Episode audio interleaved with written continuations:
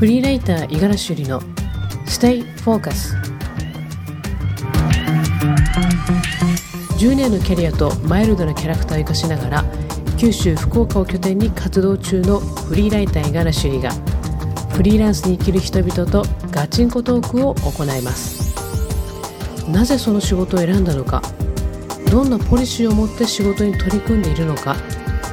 未来への希望や不安などなど丸ごと語り合いたいと思います。厳しい時代を生き抜くたくましきフリーランサーたちにステイフォーカス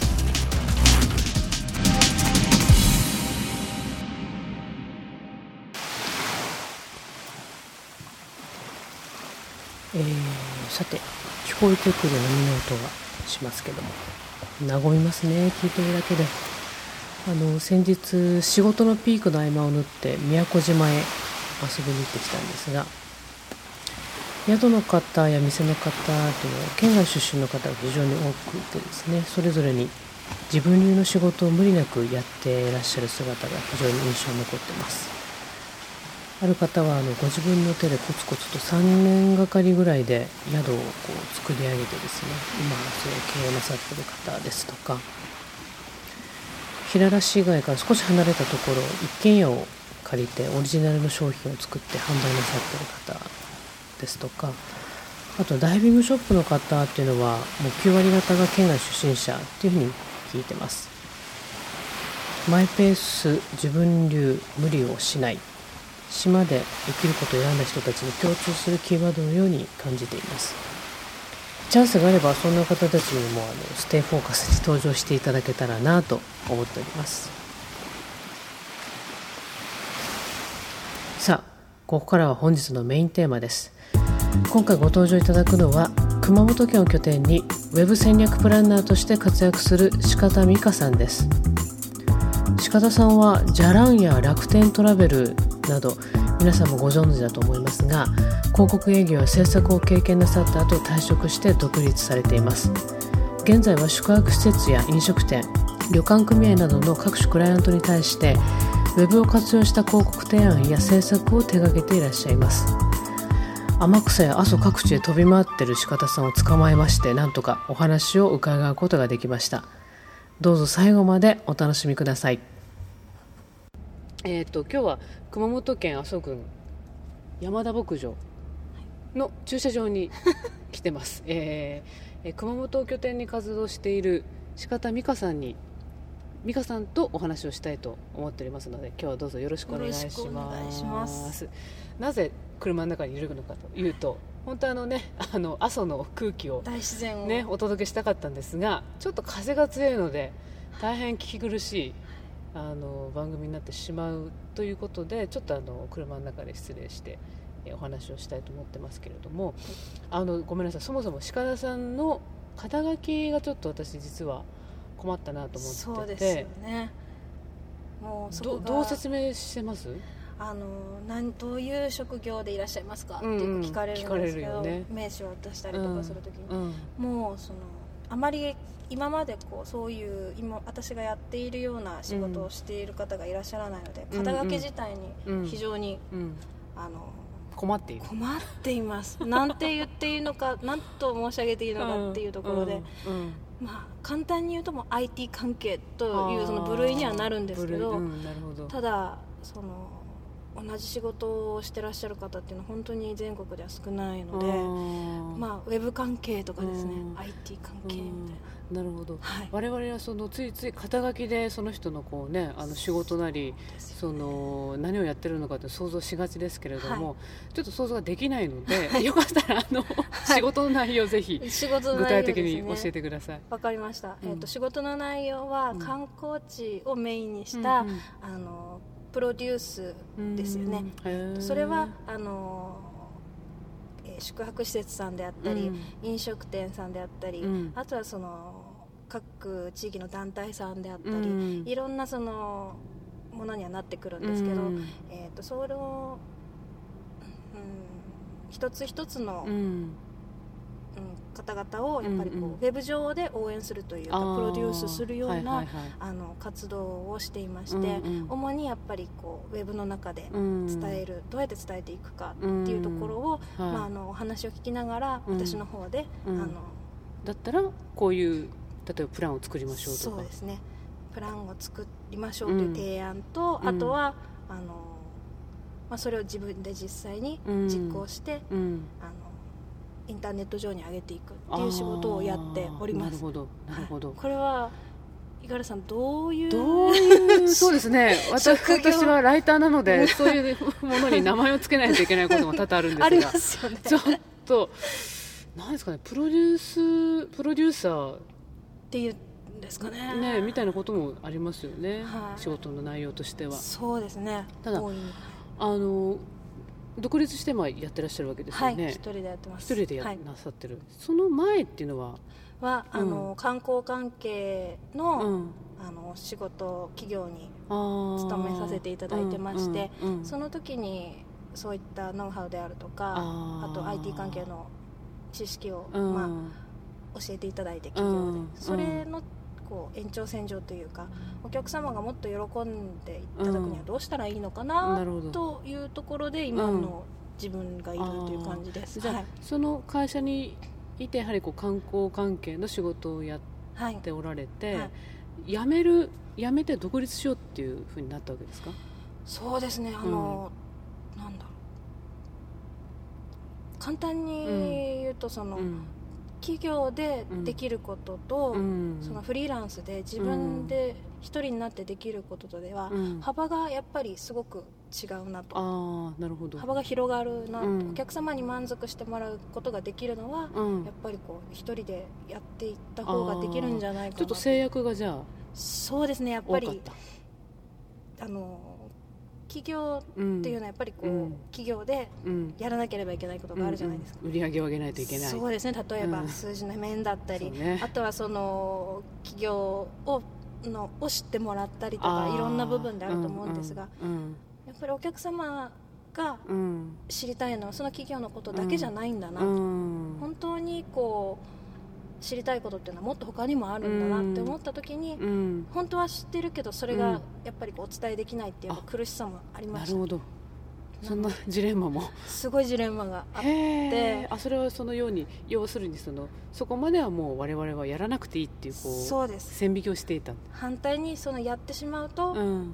ぱり会社員としてどうなのかなって自分で考える部分がありまして。なるほどそこでのジレンマと、うん、あとはもう思いですよね。こうしたいって思いがすごいあって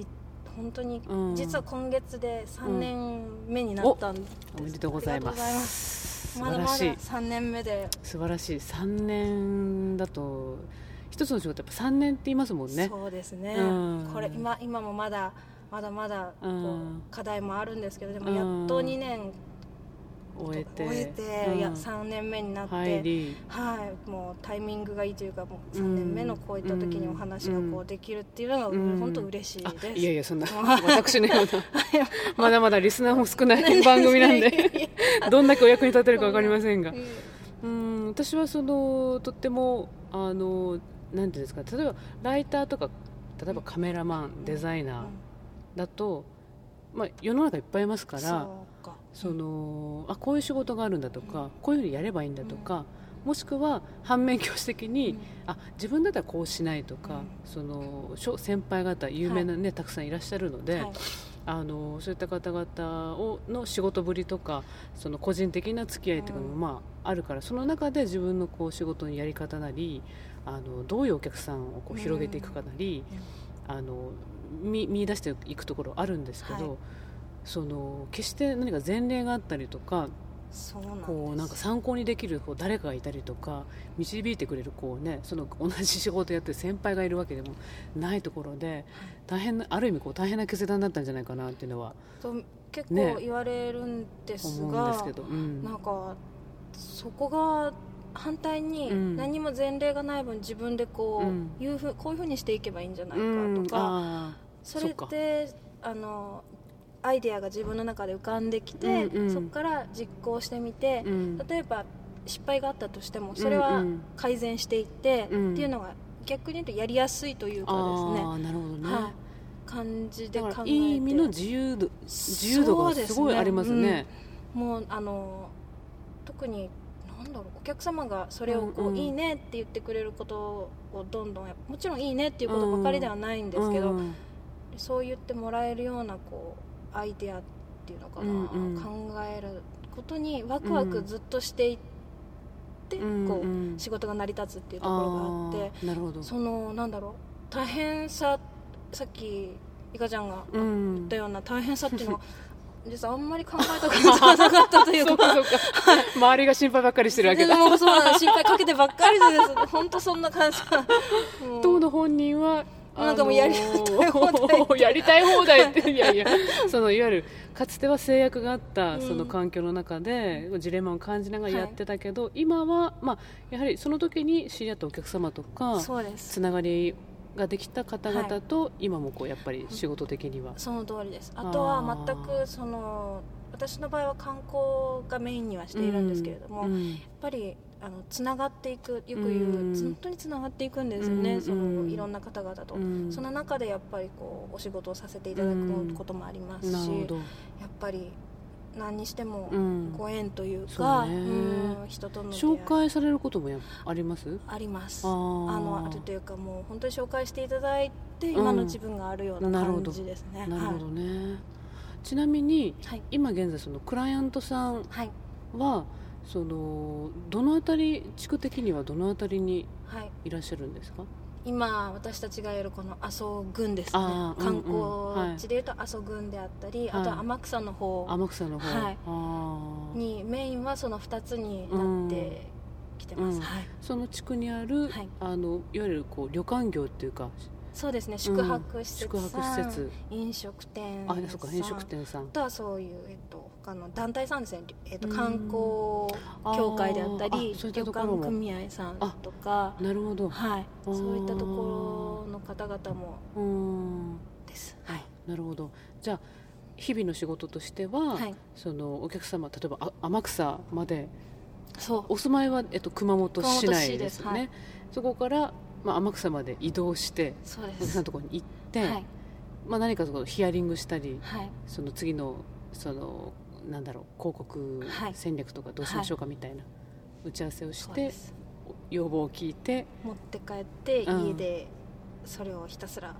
やってでもまたそのやっていく中でアイデアが浮かんだらこういうのもあるんですけど、うん、今度はお伺いしたりもしますし、うんうん、メールでのやり取りであったり、うんうん、お電話であったり、でもまず通うことを前提にしているのでお会いしてからの方がやっぱいろんなアイデアが出るのでですね、なるほど、はい、お会いするのはやっぱりそのそれぞれのその施設の、まあ、オーナーさんだったりとか、責任者の方、社長さん。そういったところの方が多いです。あとは、あの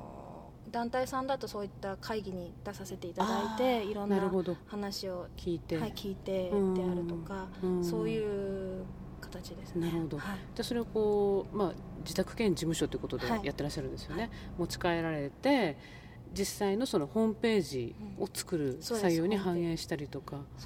そのなんだろう新しいプランを作れば、まあ、それをこうすぐアップするみたいな形、ね、なるほどそれはなんていう肩書きですかねやっぱり。もうちょっとそこがなんでしょうね。IT なんか観光のウェブ関係のことやってますみたいな感じですかね、うん、なるほどね。ウェブ関係ですもんね。ウェブ関係としか、ちょっと伝えできなくてですね、うん、だどなたかいいアイデアがあったら教えていただければと。いいネーミングがあれば、はい、ネーミングがあれば、うん。うん、本当に困ってます、うん。はいなんかこうちょっと面白いネーミングだとおなんなんだこの仕事はっていうこう、ね、目を引いたりとかこう興味持ってもらえたりするのかなっていうのもあるのでそうですね。なんか思いついたら、ね、はい、私もちょっと。肩書きが名刺にないんですよ。あそうか。何もなくてその、名前だけなので、うん、ななんかどっかの会社に所属し代表ぐらいつけとけばいいんでしょうけれども 何にもつけてないのでなんか初めましての人は、うん、はてっていうはてみたいな感じ。反応ありますかやっぱり。ですのであの、うん、あれです。名刺以外に、もう自分はこういう人間ですっていう、うんうん、あのプロフィールはもう渡渡します。あなんかえっと A4 の紙1枚とかね作ってるんですか？作ってます。そこに自分の今のまでの経歴とはい今はい。やれることっていうのを書いておくと、あー。あなるほどですあの会社にいらっしゃったんだったらうんこのぐらいこれそういうノウハウをお持ちだなんですねみたいな形で聞かれたりとかっていうところからつながっていきます。あはあ、なるほどですね、はい。そうかじゃあ、あのーちょっとねあの素晴らしい分かりやすいネーミングが あのはい。思いついたら。募集中ということあ募集中だそうです。で よろしよろくしくお願いします。すあのーまあ、そういった仕事をなさってる仕方さんですけれども、仕事の面白さとかやりがいっていう点ではいかがですか、もうやりがいはうん。やりがいがあってこそやっぱり今の仕事ができるなっていうのがうん思っているのが一つと、うんうやんっぱり自分が旅行が好きっていうのがあります。そっか。はい。伊賀ちゃんもおそうそう、うん、ですか？あ私も好きです。好きです旅行というか移動どちら 私の場合移動が好きっていう言い方をしますね。なんかどこかからうん。知らないどこかへ行くこととか、今日も、えっと、熊本の市電うんで路面電車で初めてだったんですけど、えっとえー唐島町かうん。から県軍。県軍うん町、県軍町？町うん。終点ですよね、うん。30分ぐらい乗っても150円っていうのは素晴らしいなと思いながら。安って感じ安いけど車両は綺麗なんですよね。そっか。あの綺麗なのとそうでもないのがあるそうかだそういろいろ いろいろある。いろいろある。取りそれてるのね、うん、いやまあそういう移動がすごく好きだし、そのまあ、若い頃からずっとあちこちで住んできてるので、旅行まあもちろん旅行もね好きだけどただ鹿田さんの場合はそうか最初のその基本的な部分はその旅行好きっていうところからそうなんです。もう旅行始まってるわけですね。でも伊賀ちゃんと一緒でうん。あの私もその目的地まで行く目的地に行くのが、うん。その目的ではなくてその途中もやっぱり楽しみたい、うん。例えばその電車で行く方法もあればあバスで行ったり、うん。あとは自分でレンタカーを借りて行あったり。そうね。そうですね。そう,、うん。そういうのもありながら、うん。あとはやっぱり一番感動するのは、うん。その地域の人たちと触れ合うっていうのが、うん。ものすごく感動を自分でずっとしてきたことなんですよね、だから自分がすごい感動してよかった、うん。こういう思いをやっぱりみんな旅行する人たちにしやっぱりうん同じように感じてほしい。っうんうんていう思いがやっぱりずっとそれはあります、あのー急に訪ねられてすぐで出ないかもしれないんですけど、その思い出の中でとってもその人との触れの中で、ああこれはちょっと本当に忘れられないっていうなんかエピソードが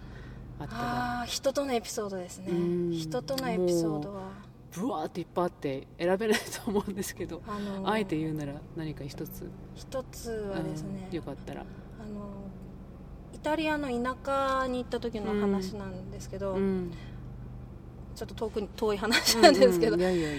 今最近では日本でもちょっとブームになってる、アグリツーリズムって言って農家民泊っていうのが日本でも結構流行ってるんですね、うんそれがうんイタリアではもう結構前からあってて、あの農家の人の家に泊まらせてもらうみたいな、それがもうあのイタリアの、まあうんうん。特にあの中部トスカーナっていうあのキャンティっていうワインで有名なところなんですけど、うん。そこの辺りではもうビジネスみたいになってて、要は農家のそのひ広い敷地内に、うん。あの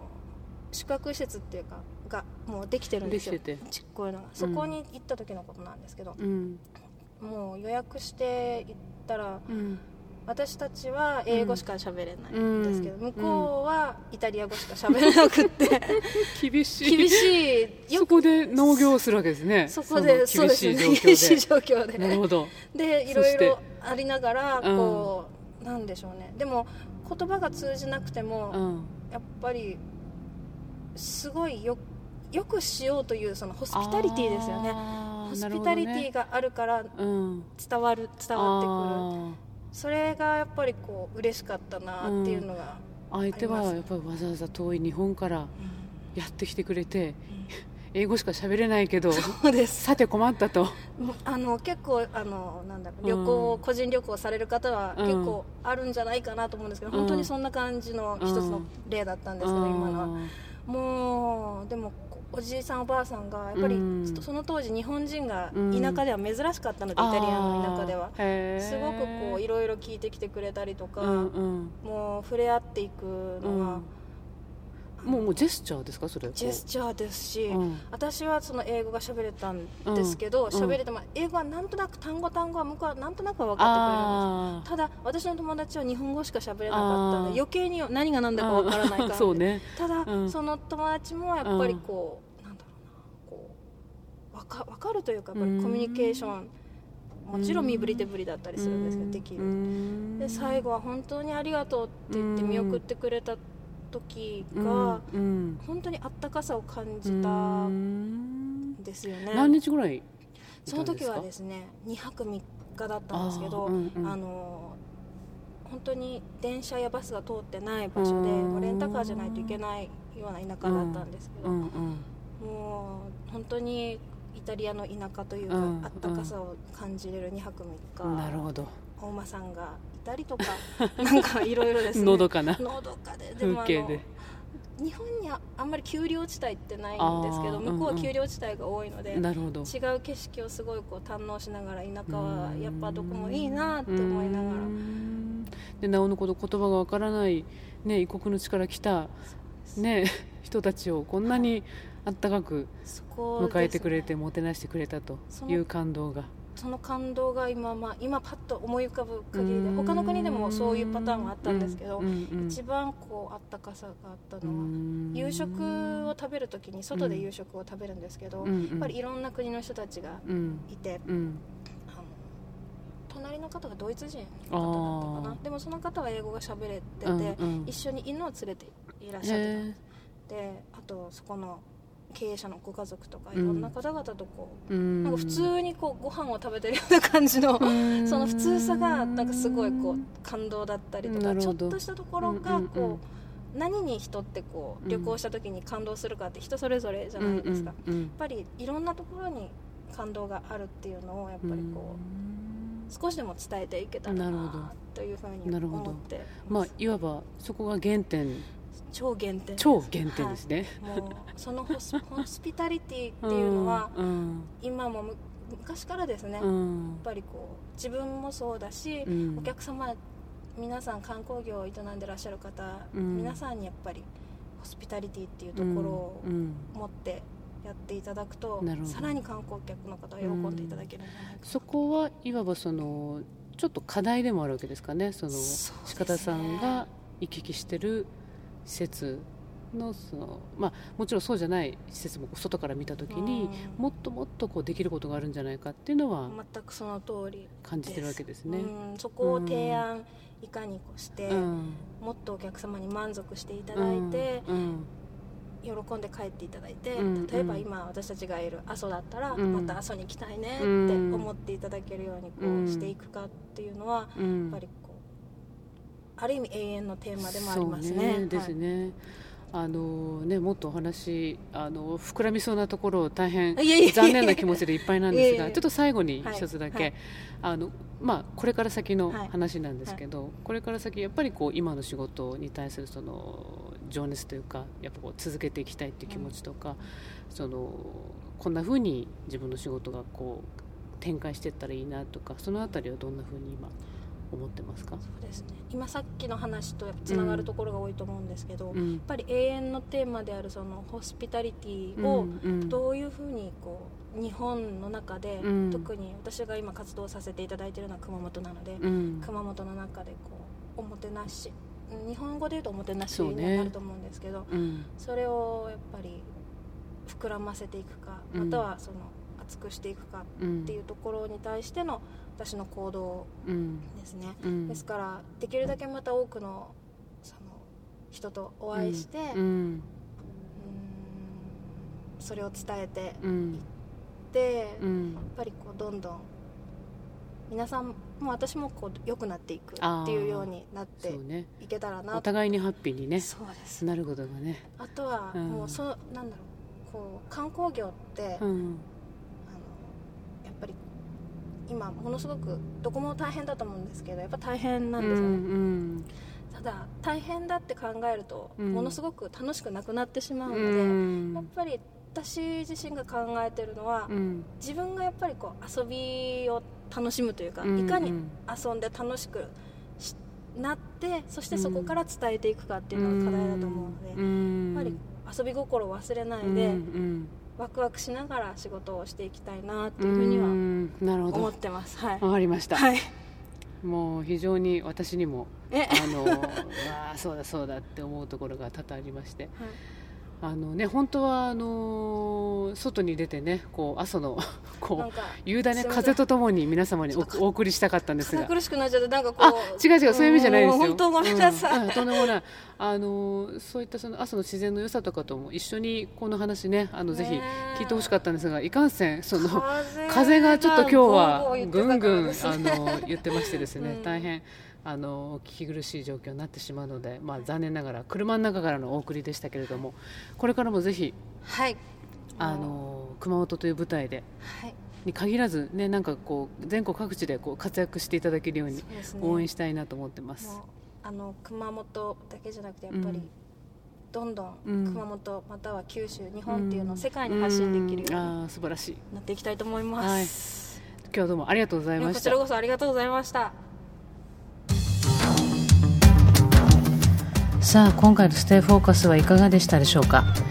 趣味が仕事につながる事例として非常に興味深いケースだと思います。自分ならどうしたいのか？それをとことん追求した結果独立という道を選択した志方さん。冒頭でお話しした自分流っていうキーワードともなんかリンクするような内容だったと思います。これからの活躍が楽しみです。ステイフォーカス第5回目はここまで。次回もどうぞお楽しみに。